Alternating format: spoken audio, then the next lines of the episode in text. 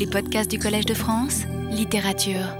Ben, c'est le dernier cours de l'année et je poursuivrai, euh, comme si de rien n'était, euh, l'introduction historique du sujet que j'ai commencé la semaine passée.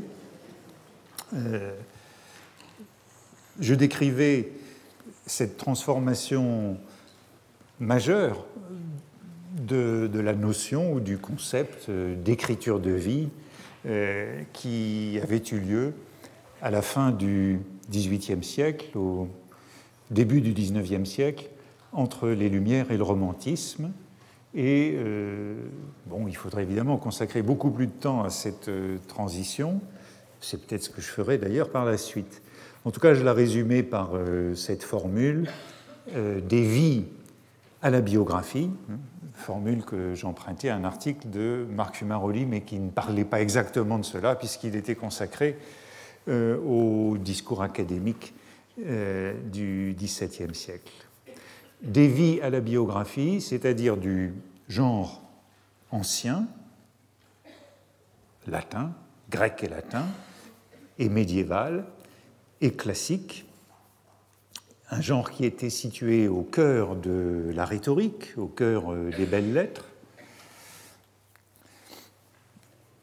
à la biographie, c'est-à-dire à un genre euh, moderne, qui lui, et c'est ce que je suggérais la semaine passée, est beaucoup plus ambigu puisqu'il est à cheval entre l'histoire et la littérature. Il a donc un statut, euh, je dirais, dès le départ plus incertain. Et j'évoquais pour finir, dans les dernières minutes, l'apparition du terme, des termes biographe et biographie en français, euh, donc au cours du XVIIIe siècle. Biographe dans le dictionnaire de Trévoux en 1721, auteur qui écrit des vies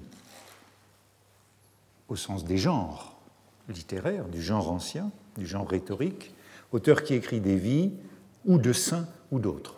Ce qui nous confirmait bien que le modèle, c'est euh, la vie classique, la vie médiévale, euh, non plus la vie de héros comme dans l'Antiquité, mais euh, la vie de saints depuis le Moyen Âge. Le modèle est donc, comme je l'indiquais, sous le mot biographe, il y a le mot hagiographe qui était apparu à la Renaissance pour désigner les auteurs qui racontent la vie des saints. On a donc hagiographe, biographe, puis à partir de biographe, biographie, qui apparaît en 1750 dans le manuel lexique ou dictionnaire portatif des mots français dont la signification n'est pas familière à tout le monde, de l'abbé Prévost, mot grec composé qui signifie l'histoire de la vie des particuliers, l'histoire de la vie des particuliers, comme biographe signifie l'écrivain qui l'écrit. On a donc bien une antériorité de biographe sur hagiographe par rapport à biographie. Et enfin apparaît seulement plus tard le terme d'agiographie au début du XIXe siècle au sens de vie de saint, et puis de manière plus générale comme biographie flatteuse, seulement au XXe siècle que le terme prend ce sens de biographie flatteuse, biographie euh, trop favorable, si vous voulez. Et c'est ainsi que je le trouve. Euh, voici deux exemples qui viennent de, de Thibaudet, qui parlent par exemple d'agiographie vomitive euh, à propos dans un article sur les amis et ennemis de Sainte-Beuve, ce qui nous confirme bien dans l'idée que ce terme apparaît euh, à propos de cette critique euh, dite biographique qui est celle de Sainte-Beuve, critique nouvelle au début du XIXe siècle, ou encore autre citation de Thibaudet sur la méthode hagiographique plaît des biographies littéraires et historiques. C'est justement à propos de Stendhal, dont on a un peu parlé ici, et je crois que vous voyez là dans l'expression de, de Thibaudet la, la désignation même de cette incertitude plaît des biographies littéraires et historiques avec la désignation de cette incertitude de statut que j'ai évoquée euh, sur la nature de la biographie est-elle historique ou littéraire? Alors je crois que la série des termes que je viens de rappeler est, très significative et très importante. Hein. Agiographe, biographe, biographie, agiographie parce qu'elle témoigne, avec les changements de sens et le sens euh, péjoratif que prend le mot agiographie. Parce que je crois que cette série, cette série témoigne bien du changement de régime de l'écriture de vie à travers euh, cette succession de termes et de sa laïcisation ou de sa sécularisation à un moment charnière, à cette époque que j'avais caractérisée la semaine passée comme celle de la formation des concepts politiques, sociaux et culturels du modernisme, en me référant à Reinhard Koselleck, concepts sur lesquels nous vivons encore très largement, fût-ce de manière polémique. Je crois que cette série, elle est donc toujours valide pour nous au début du XXIe siècle. Il n'empêche que certains emplois des termes modernes peuvent quand même être surprenants et je ne sais pas trop qu'en dire. À la sortie de, cette salle la semaine dernière, euh, Claude Lanzmann, qui m'avait entendu évoquer ce, cette euh, transition vers euh, le terme de biographie et de biographe euh, des Lumières au romantisme me rappelait que euh, John Dillinger, hein, le célèbre gangster de Chicago, avait été abattu en 1934 par les agents du FBI à la sortie d'un cinéma de Chicago qui s'appelait Le Biographe, hein, The Biograph Theater. Il s'appelle d'ailleurs toujours Le Biographe à l'époque, il était célèbre parce qu'il était, il avait l'air conditionné. Et bon, c'est un épisode important de l'histoire américaine. Et depuis une semaine, je me demande bien pourquoi cette célèbre salle de cinéma de Chicago s'appelle le biographe. Je n'ai pas eu le temps de rechercher l'explication, en tout cas, elle m'échappe. Mais je serais curieux de savoir pourquoi un théâtre un théâtre moderne de Chicago s'appelle Le Biographe et s'il y en a d'autres. De fait, euh, comme toujours, le mot était apparu euh, plus tôt euh, à la Renaissance. On peut trouver le mot biographie, mais là encore, comme je l'avais dit la semaine passée à propos du, mot grec, c'est une exception, c'est un apax. Il y a il existe un ouvrage publié en 1583, et je voudrais en parler un petit peu parce que c'est important de voir euh, la, configuration de ce mot euh, biographie. Euh, c'est un ouvrage assez important qui porte pour titre La biographie et prosopographie des rois de France, où leurs vies sont brièvement décrites, brièvement décrites, en vers français et sont ajoutées plusieurs annotations à la fin de chacune d'icelles, de chacune des vies.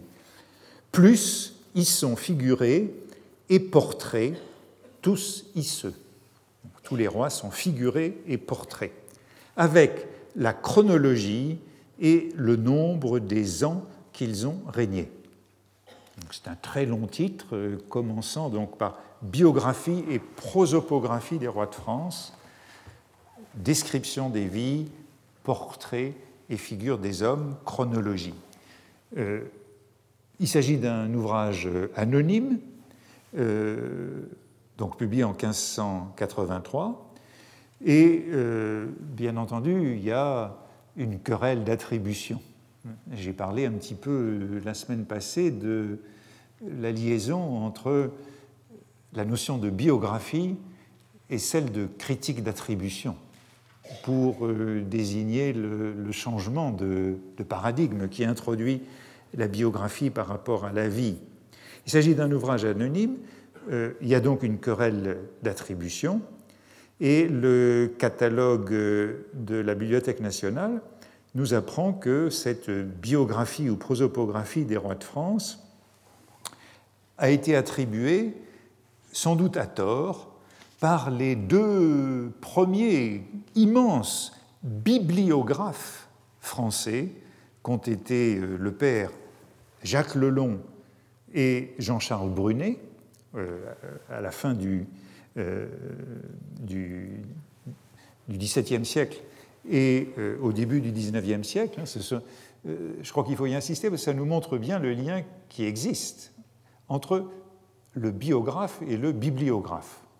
Euh, dans l'apparition de ces termes. Donc ces deux premiers grands bibliographes français euh, attribuent cette biographie et prosopographie des rois de France à un autre bibliographe de la Renaissance, quand apparaissent ces bibliographes, qui est Antoine du Verdier, lequel ne cite pas cet ouvrage, dans sa bibliographie établie par ses soins dans la liste de ses écrits. Je crois que ça permet, vous voyez, les bibliographes se livrent ici à une dispute d'attribution à propos de cette biographie et prosopographie. Cela souligne l'étroite connivence du genre nouveau et moderne de la biographie et de la bibliographie qui apparaît, elle, comme euh, une nouvelle science auxiliaire de l'histoire, dès l'âge classique, puisque euh, j'ai cité le Père Lelon, c'est le XVIIe siècle, Duverdier, euh, c'est même la Renaissance. D'une certaine façon, on pourrait dire, je crois, que la biographie, comme la bibliographie, c'est une science auxiliaire de l'histoire à l'âge classique, euh, j'évoquais la semaine passée euh, le cas particulier de euh, l'histoire de l'art, où le texte fondateur en histoire de l'art est une vie, hein, les vies des più eccellenti pittori, etc., de Vasari. Hein. L'histoire de l'art se fonde sur le livre des vies des peintres, et je disais que si l'histoire de l'art pouvait avoir comme livre fondateur des vies, c'est parce que la critique d'attribution y était essentielle, essentielle qu'elle était au cœur du connoisseurship, comme on dit en anglais. Mais je crois que vous le voyez, cette, ce, cas, ce litige sur la biographie ou prosopographie des rois de France de 1583 montre que euh, chez les premiers bibliographes français, donc Duverdier, Lelon, Brunet, eh bien, les questions d'attribution ne sont quand même pas absentes.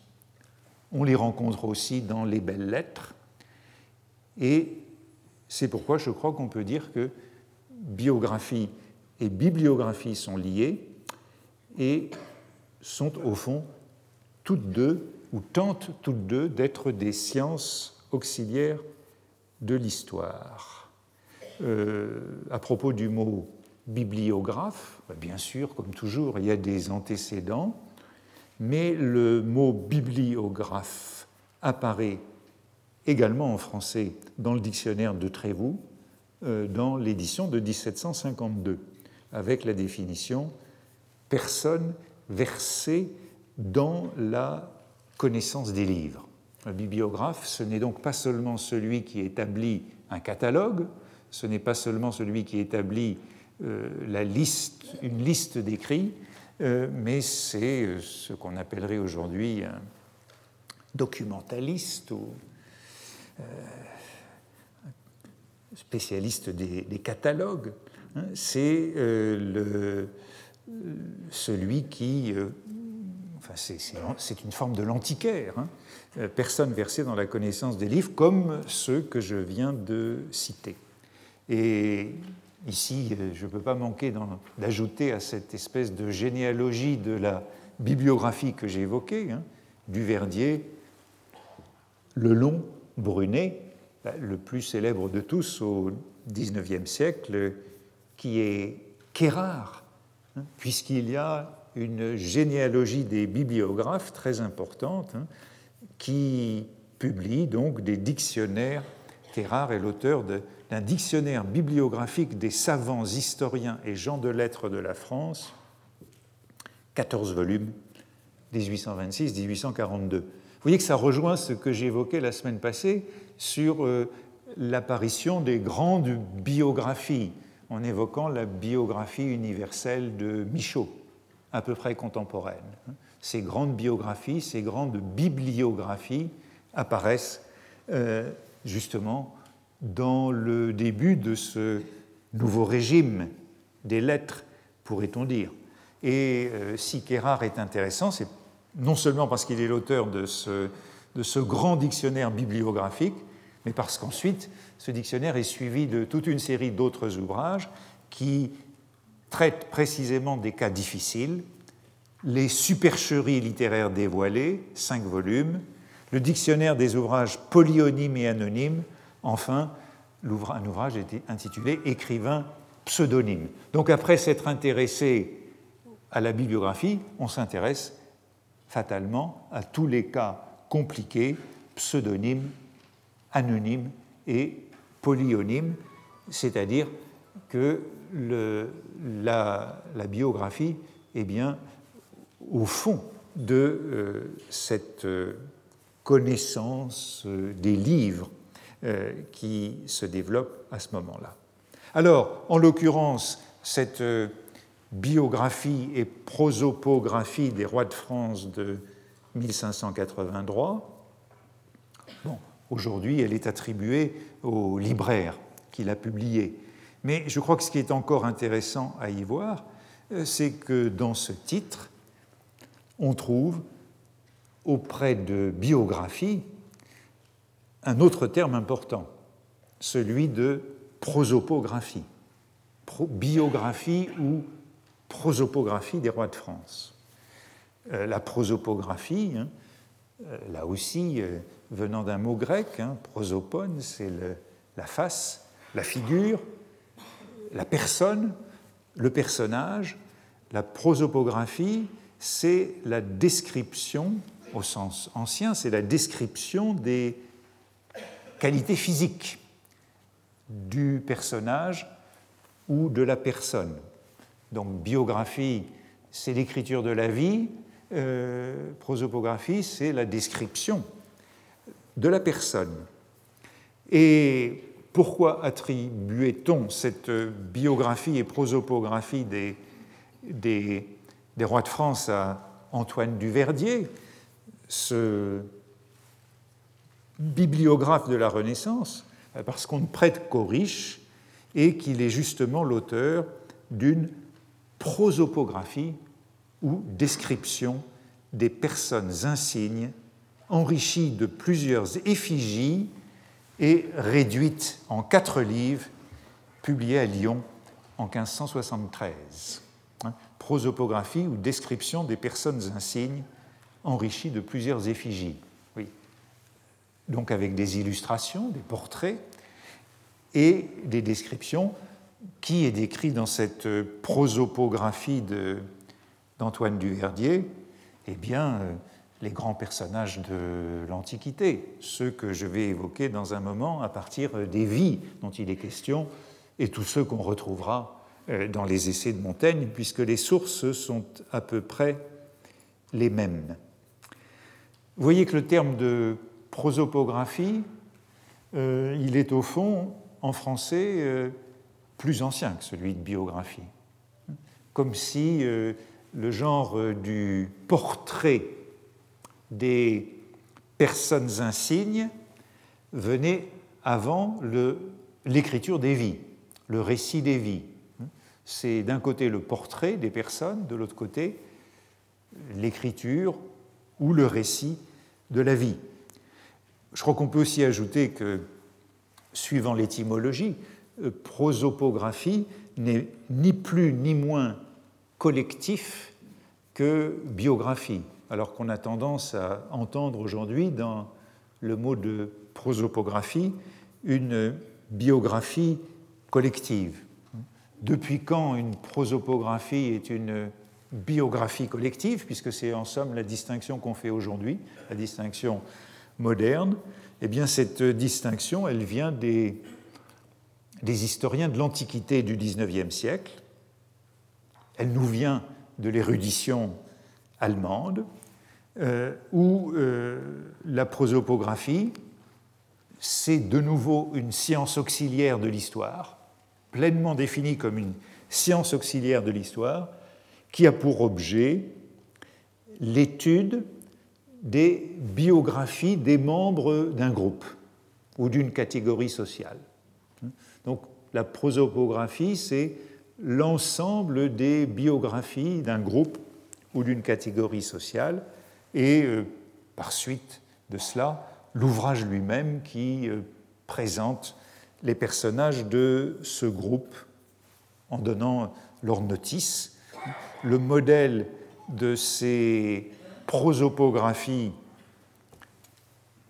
modernes, c'est la Prosopographia Imperii Romani, publiée à la fin du XIXe siècle les historiens allemands. Et puis, euh, depuis cela, il y en a de plus en plus de prosopographies. Euh, donc, biographie collective euh, d'une catégorie sociale, en général appartenant aux élites. Et le mot est très à la mode aujourd'hui. En fait, euh, il a été ressuscité ou revalorisé. On fait de plus en plus de, de prosopographie aujourd'hui euh, sous la forme d'annuaires, de, de, dictionnaires. Hein. Euh, récemment, enfin, à la période récente, on a, on a publié de nombreuses prosopographies de la Troisième République. La Troisième République, euh, euh, en quelque sorte sacralisée. L'historien Christophe Charles a publié un certain nombre, a donné le nom de prosopographie, par exemple, à ces dictionnaires des professeurs du Collège de France, ou à son dictionnaire des professeurs de la Sorbonne, ou à son dictionnaire des recteurs. Euh, euh, il, a publié un ouvrage qui s'appelle La République des universitaires. Un autre historien contemporain a publié une République des avocats. Tout cela sur le modèle de la République des professeurs de Thibaudet, encore une fois. Donc, depuis 20 ans, on ne cesse de faire des prosopographie de la Troisième République, témoignant, je dirais, à la fois de la sacralisation de cette période et puis peut-être d'un retour à un positivisme de la méthode historique appliquée à cette période.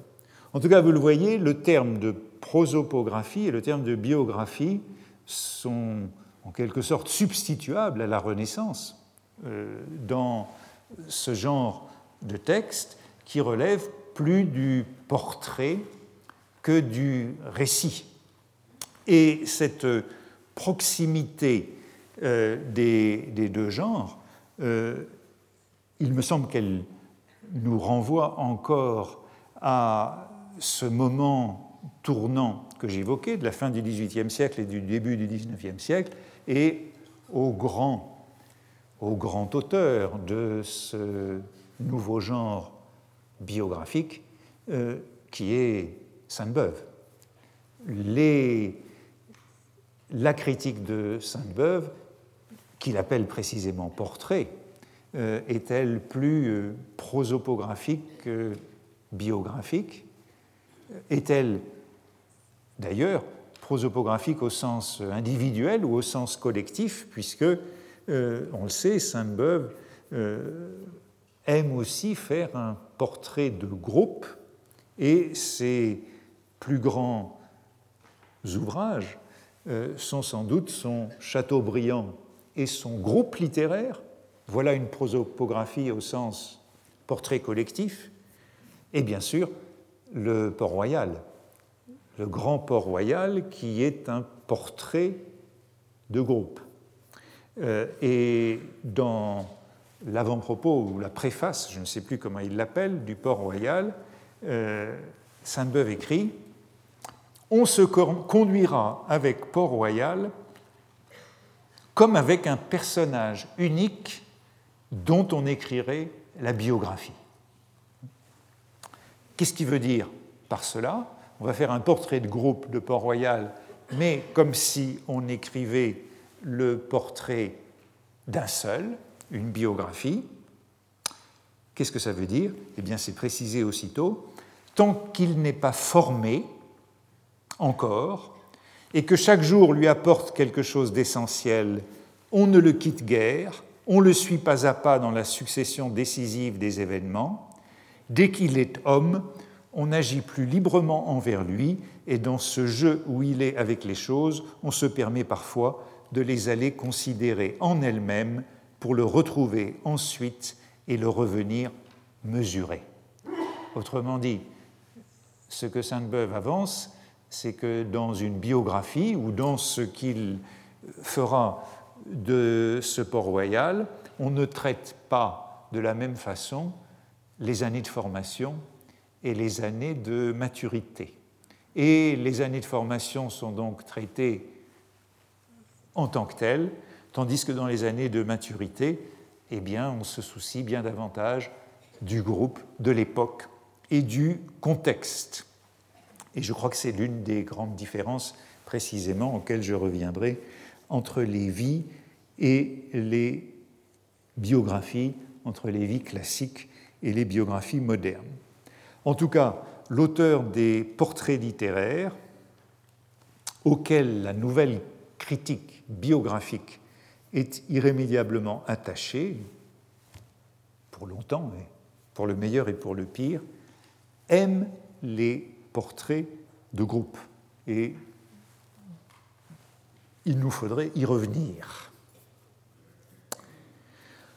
Pour le moment, euh, nous allons nous contenter de ceci, de signaler un certain nombre de différences euh, notables entre les vies anciennes et classiques et les biographies modernes. Première différence, euh, ben, la vie, la vie comme euh, genre, comme histoire écrite d'une vie, eh bien c'est un genre noble, élevé, hein, gesta. Euh, la biographie, elle, c'est un genre sécularisé, un genre laïcisé, et de plus en plus, et justement on tente parfois de l'élever, de l'anoblir, en lui donnant le nom de vie.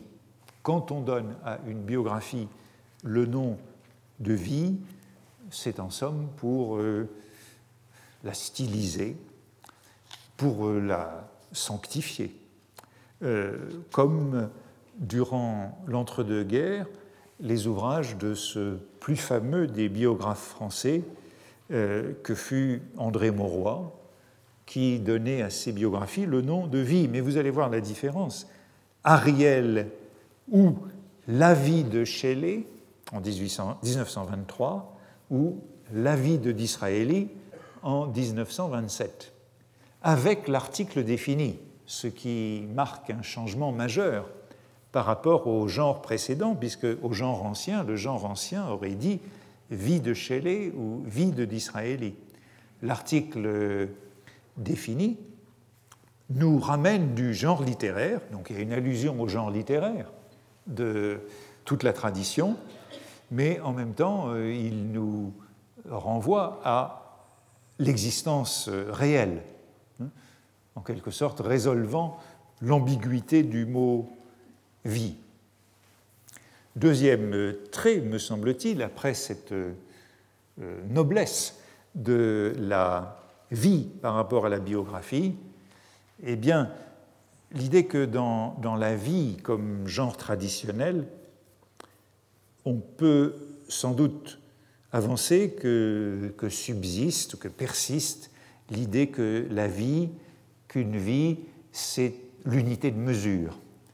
Euh, comme euh, pour Édipe, comme l'énigme du sphinx, euh, Édipe renfermait la totalité du cycle de vie depuis la naissance jusqu'à la mort. Et je crois que de ce point de vue, ben, je l'ai déjà un petit peu suggéré il y a un moment, on peut remarquer une importante ligne de partage entre la curiosité pour la fin d'une vie et l'intérêt pour ses débuts. Vous l'avez vu avec la citation de Sainte-Beuve que je faisais il y a un instant, euh, celui-ci était attentif aux années de formation et s'apesantissait sur elles. En revanche, euh, j'ai plusieurs fois rappelé ici l'importance que Montaigne donnait avant tout pas avant tout, mais donné de manière euh, considérable à la mort des hommes dont on raconte la vie, c'est-à-dire les grands hommes. Et Montaigne a l'idée qu'on ne peut rien dire d'une vie, d'une vie justement comme mesure, comme mesure, comme euh, exemple, qu'on ne peut rien dire d'une vie avant de savoir comment elle s'est terminée. Et Montaigne a l'idée que cette fin peut altérer le sens entier d'une vie, par exemple dans une vie bonne qui se conclut par une mauvaise mort, ou, euh, parce que c'est probablement plus troublant, une mauvaise vie qui se termine par une belle mort. On pourrait dire que dans une biographie, l'accent est mis sur la formation et que cela correspond plus à un souci moderne, alors que dans une vie, la fascination reste grande pour la mort comme une valeur ancienne. Sans doute on pourrait ajouter que, bien entendu, nous sommes toujours à la fois, nous sommes toujours divisés, nous sommes toujours à la fois modernes et anciens. Euh, dans le moderne, l'ancien persiste et quand nous lisons une biographie, nous allons probablement assez tôt vers le dernier chapitre, tant il est vrai qu'une vie doit être saisie à la fois par ses commencements et par sa fin. C'est ainsi, je dirais, à travers cette notion de cycle de vie, de mesure, d'exemple, que de nombreuses vies des grands hommes ont été enregistrés dans l'Antiquité. Toutes ces vies qu'on retrouve dans la prosopographie d'Antoine Duvernier, qui les résume, ou toutes ces vies qu'on retrouve évoquées dans les essais de Montaigne, puisque ce sont toutes les sources des essais de Montaigne. On trouve sans doute des morceaux de vie chez Hérodote et Thucydide, mais en vérité assez peu je dirais, ni biographie, ni prosopographie, mais c'est Xénophon qui, très cité par Montaigne à ce propos, qui euh, a donné des vies de manière plus délibérée, plus autonome. L'histoire de Xénophon est une histoire qui s'appuie sur des vies, sur des récits de vie, hein, ou plutôt des portraits je crois qu'il faut faire cette distinction, j'y reviendrai, plutôt des prosopographies que des biographies, si vous voulez, des portraits, la syropédie, portrait de Cyrus, euh, les helléniques, donc c'est une histoire des, une histoire des 30, une histoire de la dictature à Athènes après la guerre du Péloponnèse, mais c'est une histoire qui est faite à travers la série, comme la prosopographie des rois de France, à travers euh, la série historique. Et euh, cette fois, au fond, l'histoire est devenue inséparable des récits de vie. Et les vies sont avant tout un grand genre romain et hellénistique, et je voudrais ici en citer quatre, puisqu'au fond ce sont celles qu'on va retrouver euh, fondamentales à la Renaissance, et en particulier chez Montaigne. Il y en a quatre, toujours évoqués. Cornelius euh, Nepos, hein, l'auteur d'une histoire des grands hommes au titre exemplaire, puisqu'il sera repris par beaucoup, enfin, puisque celui qui lui est donné, qui est repris par, par beaucoup, des hommes illustres, des viris illustribus. Donc voici le genre des, des vies, euh, et bien sûr de Cornelius Nepos, il n'en reste pas grand-chose, euh, il n'en reste pas grand-chose, assez pour que Montaigne s'y réfère. Ensuite, il faut évoquer Suétone, les vies des douze Césars, et voici l'histoire comme prosopographie, l'histoire comme série de. l'histoire continue de l'Empire de Jules César à Domitien à travers, à travers les vies euh, des douze Césars.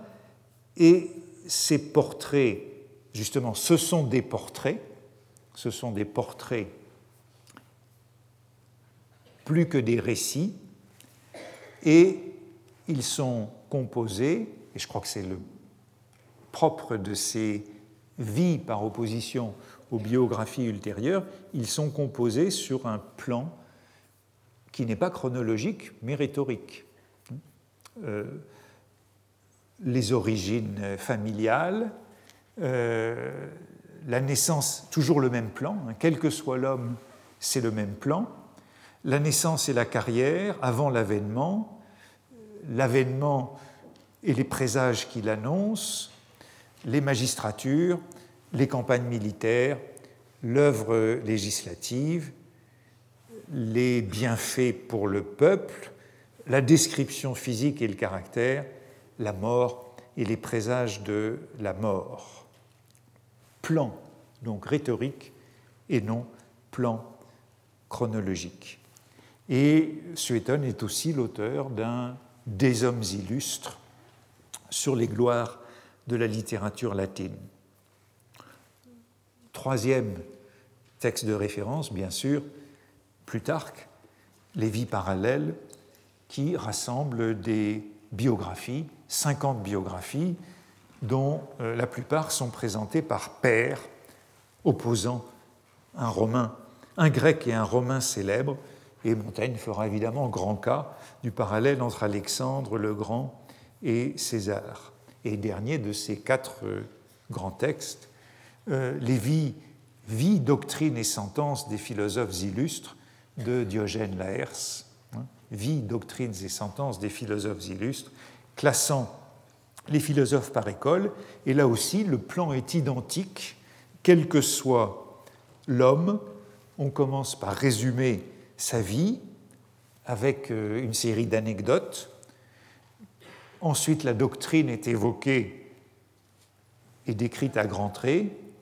Et puis, la liste des œuvres est donnée. Et on voit bien je dirais déjà, le lien que j'évoquais entre biographie et bibliographie. Et enfin, les circonstances de la mort et une morale sous forme d'épigramme. Toutes ces vies, toutes ces vies sur ce modèle, il y en aura beaucoup d'autres par euh, la suite, toutes ces vies sur ce modèle sont faites pour enseigner Comment vivre Ce sont des vies exemplaires au sens fort de l'exemplarité, c'est-à-dire de l'autorité, de l'auctoritas. Et l'exemplarité euh, compte plus que l'exactitude. C'est ce que dira encore Montaigne. Hein. Ce qu'on y recherche, c'est une initiation à la vertu, une instruction morale, une édification, par euh, la méditation sur euh, la vie exemplaire, la projection, l'identification. La sympathie ou l'antipathie, puisque lorsqu'on lit euh, Les vies des Césars de Suétone, c'est pour inciter moins à l'imitation des vertus qu'à la réflexion sur les vices. Et la rhétorique est celle de l'éloge et du blâme, de l'épidictique, comme je disais la semaine passée. On écrit, on lit des vies pour leur efficacité, pour leur effet pratique, soit de manière profane, soit de manière sacrée. Car euh, ce genre de la vie a en effet connu une inflexion médiévale vers la piété. Il y a des exceptions, comme euh, euh, la vie de Charlemagne, qui est composée sur le modèle des vies de Suétone. C'est donc une biographie flatteuse, ce qu'on pourrait appeler une agiographie ou même un panégyrique, mais la vie médiévale, comme je l'ai déjà dit, c'est avant tout la vie de saint. Euh, et le modèle, c'est la légende dorée. La légende dorée, au sens où elle nous rapporte ce qui doit être lu. Euh, bon, c'est la plus connue de ces hagiographies, comme on dirait aujourd'hui, et euh, c'est une biographie collective où les vies de saints, mêlées à la vie du Christ et de la Vierge, sont relatées suivant le calendrier de la liturgie. C'est donc une collection de modèles de vie exemplaires destinés à fournir les sermons, les prédications, et elles sont de trois types, hein, vie, miracle, les miracles des saints, et martyrs, passion qu'ils ont subi. Euh, euh, l'an passé, à propos de nos réflexions sur les morales de Proust, j'ai plusieurs fois opposé les deux voies de l'instruction morale, les préceptes et les exemples, hein, comme les lois et les paraboles de la Bible, et la tradition rhétorique depuis l'Antiquité soutient que les exemples sont plus efficaces que les règles. Ils joignent euh, le plaisir à l'instruction et en plus euh, ils émeuvent. Les vies de saints sont donc le modèle même des récits servant à l'instruction morale et je crois qu'on pourrait dire qu'aucune vie et peut-être même aucune biographie n'échappera jamais à cette finalité pratique ou édifiante, ce qui est peut-être la raison de la méfiance des modernes à leur égard. À la Renaissance, ce sont les vies de Plutarque et de Suétone qui sont les plus lues, mais alors je dirais que, je vais vite dans tout cela, qu'elles infléchissent, qu'elles renouvellent la fonction de la vie. Les vies sont certes toujours exemplaires d'un point de vue éthique, ce ne sont plus celles des saints, mais ce sont celles des héros, des acteurs, positifs ou négatifs des grands événements de l'histoire. Donc les lisant, on approuve ou on désapprouve, on, médite sur les bienfaits ou on juge euh, les méfaits, mais euh, ces vies, parce qu'elles sont fragmentaires, parce qu'elles ne constituent pas une histoire continue, euh, il est possible de les lire autrement que du point de vue de leur exemplarité et cela anticipe d'une certaine façon sur la rupture moderne. Il est possible de fixer son attention sur une autre dimension ou sur des qualités des récits qu'elle propose, euh, moins édifiants, moins canoniques, euh, sur, notamment dans l'œuvre de Plutarque, parce que l'œuvre de Plutarque est hétérogène, on peut s'intéresser à comme le fera Montaigne, des détails de vie plutôt que euh, les, hauts faits d'une vie. On peut dire que la construction de l'identité se fonde sur l'exemplarité, que l'imitation reste le but des vies, mais que ce modèle est à la fois renforcé et contesté par ce trait des vies qui est leur particularité, leur vérité particulière. S'il n'y a pas d'exactitude historique, du moins il y a la vérité particulière. Ainsi, euh, si on regarde ce que fait Montaigne de ses vies dont il est un avide lecteur, il s'intéresse à l'homme vrai, l'homme réel, non l'homme glorieux. Il s'intéresse à la particularité, à la complexité et aux contradictions, aux idiosyncrasies, pourrait-on dire.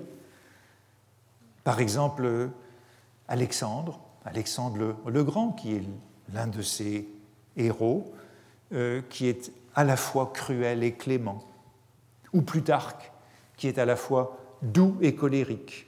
Montaigne fait attention aux détails déconcertants, aux, aux antinomies, aux dissociations, afin de déceler l'individualité sous l'armure.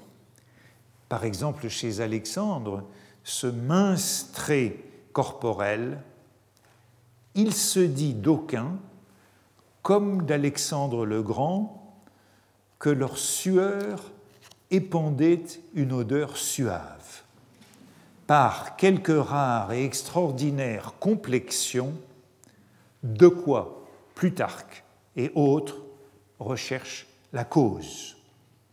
Il y a donc là une contradiction par, rapport à l'idée que plus on est grand, moins on sent.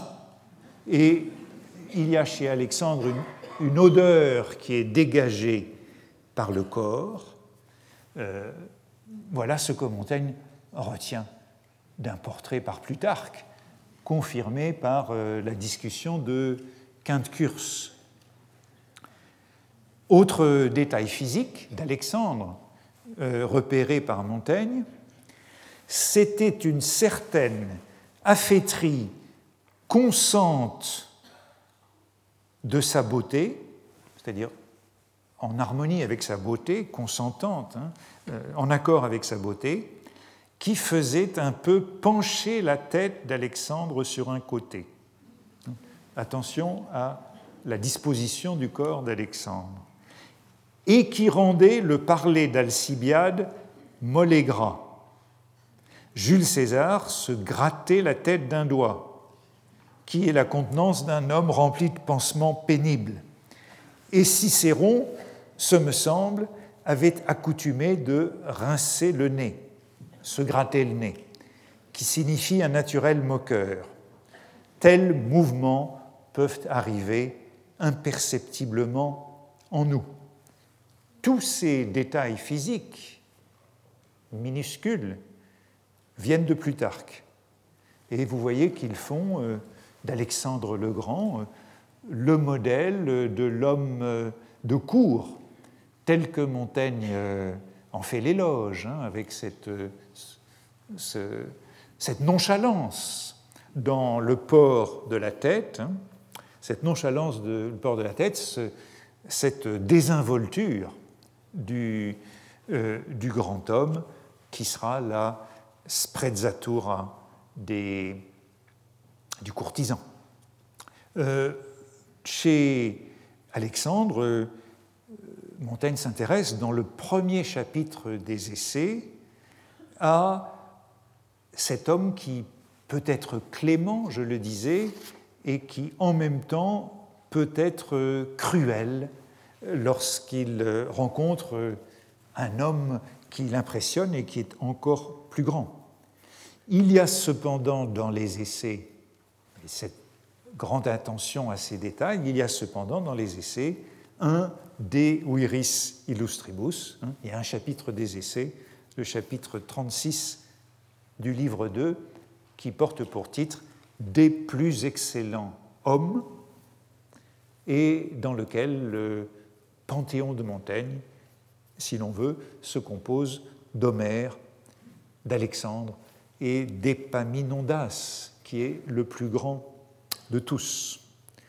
Et on a donc un, un, beau portrait d'Alexandre, mais en même temps, euh, dans ce portrait d'Alexandre, Montaigne est obligé de tenir compte de tout ce qu'il a lu, non seulement chez Plutarque, mais aussi chez Quinte Curse, qui l'amène à corriger ce portrait et à euh, montrer les contradictions du personnage. Terminons sur Montaigne avec euh, ses remarques. Terminons pour aujourd'hui, mais on reparlera de lui l'an prochain. Terminons pour aujourd'hui sur Montaigne avec ses remarques bien connues du chapitre des livres, insistant sur cet intérêt pour euh, les hommes. Hein. Les historiens, dit-il, sont ma droite balle. Euh, ma droite balle, c'est un coup au jeu de paume. Hein. C'est mon coup préféré. Euh, ils sont plaisants et aisés, et quand et quand, et avec cela, l'homme en général de qui je cherche la connaissance y paraît plus vif et plus entier qu'en nul autre lieu, la diversité et vérité de ses conditions internes en gros et en détail, la variété des moyens de son assemblage et des accidents qui le menacent. Or, ceux qui écrivent les vies, d'autant qu'ils s'amusent plus aux conseils qu'aux événements, d'autant qu'ils s'amusent plus, qu'ils s'intéressent plus aux réflexions qu'aux événements, aux conseils qu'aux événements. Aux conseils, c'est aux délibérations que l'on prend avant les événements.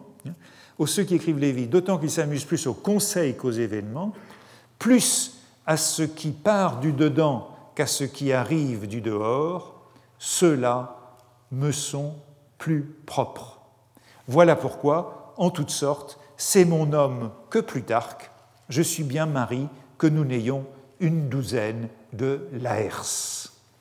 Vous voyez que si ce qui l'intéresse, Montaigne, ce ne sont pas les événements, ce n'est pas la chronologie, mais ce sont les délibérations.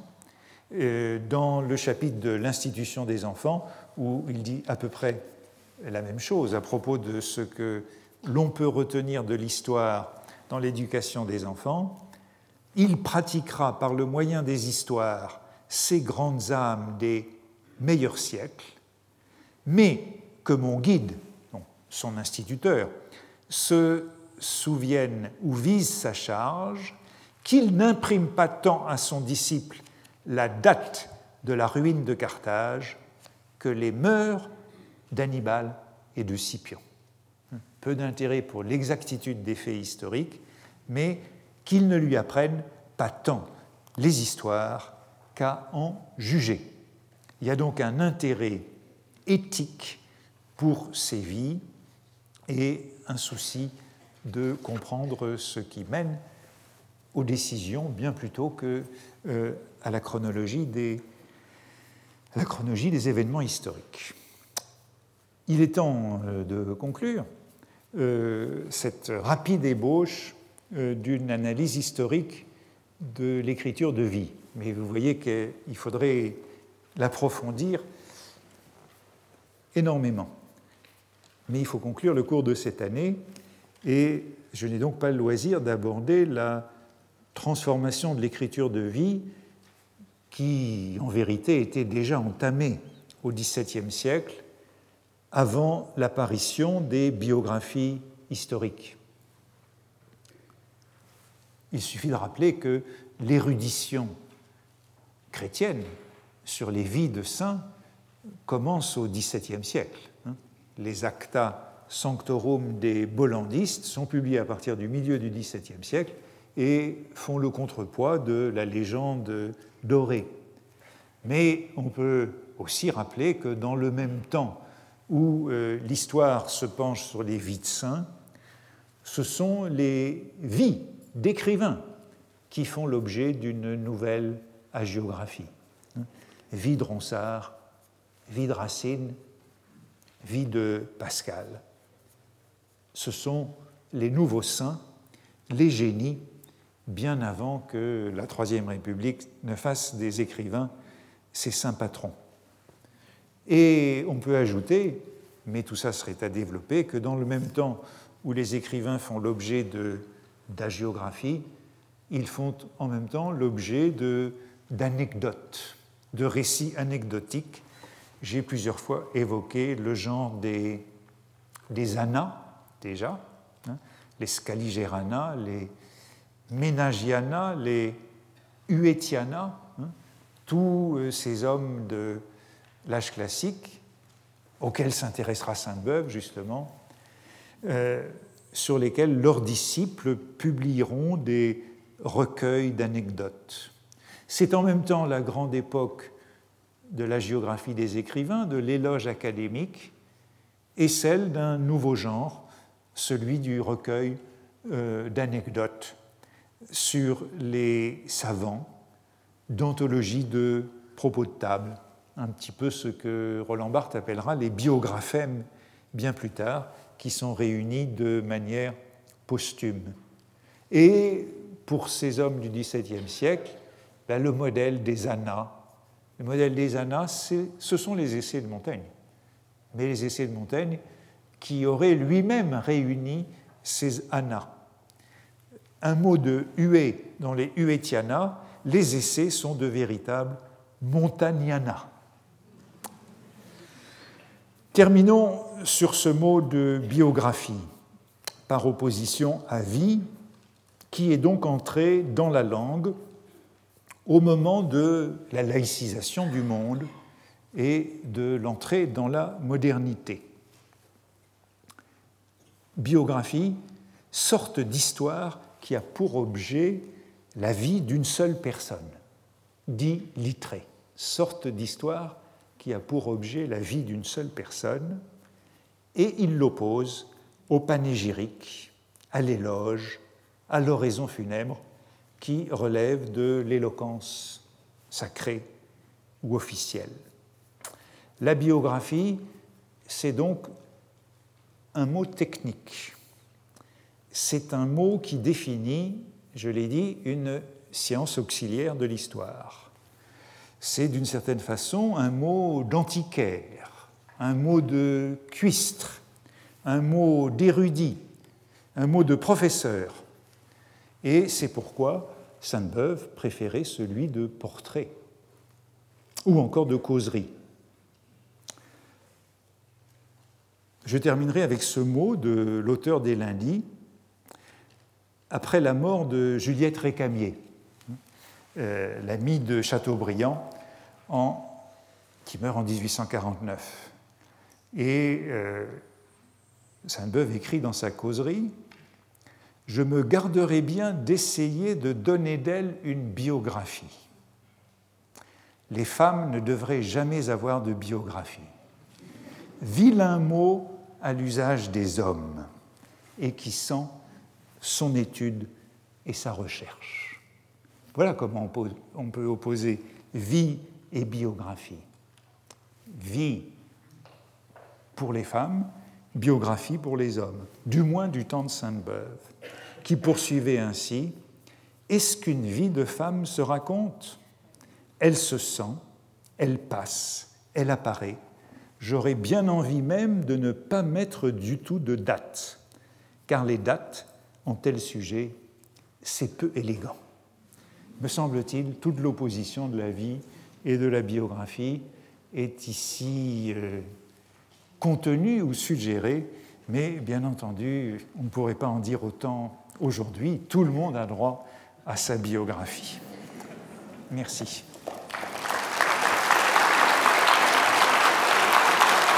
Retrouvez tous les podcasts du Collège de France sur www.collège-de-france.fr.